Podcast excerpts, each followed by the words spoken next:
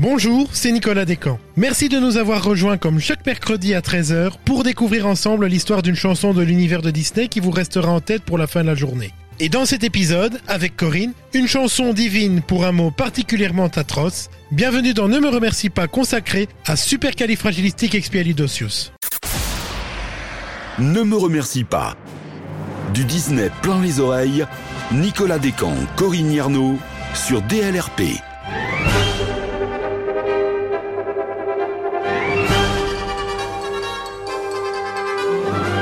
Bonjour Corinne, content de te retrouver pour Ne me remercie pas. Je n'ai pas de mots pour exprimer l'impatience d'en apprendre plus sur une chanson incontournable de l'univers Disney. Bonjour Nicolas. Eh bien moi j'en ai un. C'est supercalifragilisticexpialidocious. Allez vas-y, répète-le. Alors, super califragil... bon, on verra... bon, on verra si j'y arrive d'ici la fin de l'épisode. Mais dis-moi, de quel esprit a bien pu sortir un mot pareil? Eh bien ce sont les fameux frères Sherman qui vont inventer ce mot improbable lorsqu'ils travaillent sur la bande originale de Mary Poppins.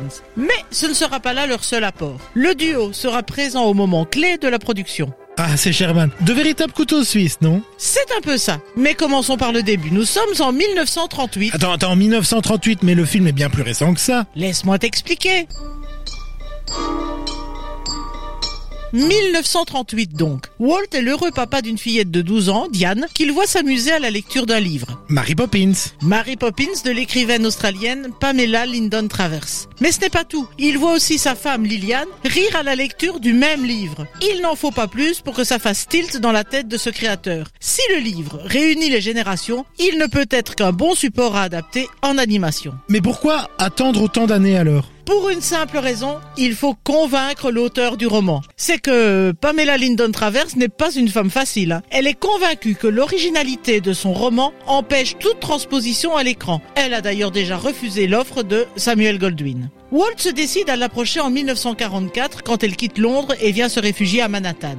Là encore, elle refuse de signer un contrat d'adaptation. Mary Poppins ne peut devenir un personnage animé. C'est ce qui conduira Walt à s'orienter vers une adaptation mixte qu'elle acceptera enfin en 1946 avant de se rétracter, n'ayant pas de regard sur le scénario. Le papa de Mickey va multiplier les démarches et les offres pendant 14 ans. Eh ben, il s'accrochait Disney. Si je calcule bien, cela nous amène en 1960. Et donc ça y est, il a les droits avec condition. Elle veut choisir l'actrice qui interprétera le rôle de Mary Poppins et avoir un droit de regard sur le scénario proposé. Condition que Walt est trop heureux d'accepter, même s'il a bien l'intention d'en contourner quelques-unes. hein. Enfin, en avril 1960, un premier accord est signé entre Disney et Pamela Travers. C'est le morceau de sucre qui la couler.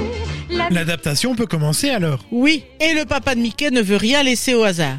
Première étape, écrire le scénario. Il demande à Bill Walsh et Don Dagradis, ses meilleurs scénaristes, de s'y atteler. Il avait aussi décidé d'en faire une comédie musicale. Ce sont les frères Sherman qui se voient confier l'adaptation musicale. Première mission pour tous, lire l'œuvre de Pamela Travers et sélectionner les chapitres à mettre en image. Ils tomberont d'accord sur les six extraits les plus emblématiques apportés à l'écran. Donc les chansons seront composées en même temps que le scénario. En fait, elles ont même été écrites avant le scénario. Les frères Sherman vont commencer l'écriture musicale parce que Walt voulait que le film raconte une histoire en musique. Par ce choix, ce sont donc les Sherman qui ont véritablement construit l'idée et l'ambiance du film. Ah, dis donc, c'est peu commun ça. Qu'est-ce qu'ils ont apporté dans l'histoire alors? Eh bien, comme les chapitres sélectionnés n'avaient pas vraiment de lien chronologique entre eux, ils vont imaginer que la nounou arrive parce que les enfants ont besoin d'elle. Le lien entre les différentes scènes sera alors sa mission de renouer l'amour dans cette famille.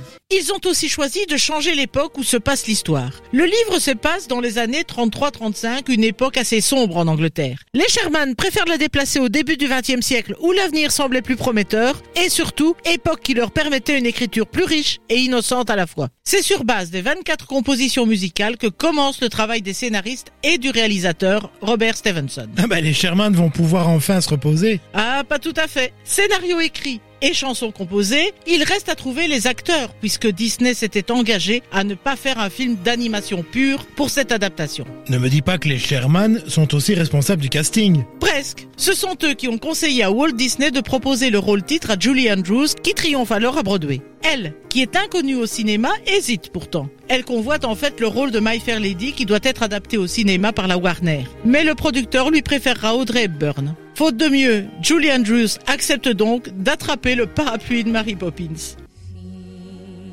the birds tuppence a bag, tuppence, tuppence, tuppence a bag.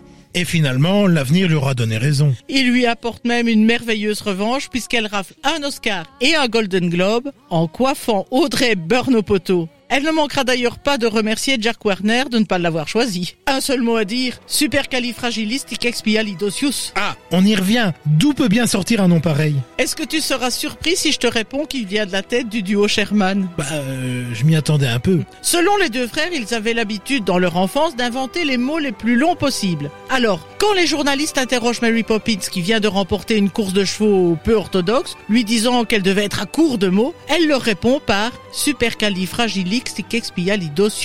Mais, mais qu'est-ce qu'il veut dire ce mot parfaitement atroce? Robert Sherman l'a expliqué ainsi. Super, ça veut dire en haut. Cali, c'est la beauté. Fragilistique pour ce qui est délicat. Expiali, parce qu'il faut expier. Docius désigne quelque chose d'éducable. Bon, je te le concède, c'est une définition un peu chinoise. Hein. On dira plutôt que ça veut dire fantastique, merveilleux. Eh bien voilà une explication pour quelque chose de somme toute assez simple. Oui, et comme le dit la petite Jane dans le film, c'est quelque chose à dire quand on ne sait pas quoi dire. Eh bien, je n'ai qu'un mot à dire, supercalifragilisticexpialidocious. À très vite Corinne pour une nouvelle chanson dans Ne me remercie pas. Et quant à vous d'ailleurs, n'oubliez pas que vous pouvez retrouver l'intégralité de ces épisodes sur notre radio, sur dlrp.fr et en vous abonnant à notre podcast sur votre plateforme favorite. À bientôt Corinne. À bientôt Nicolas.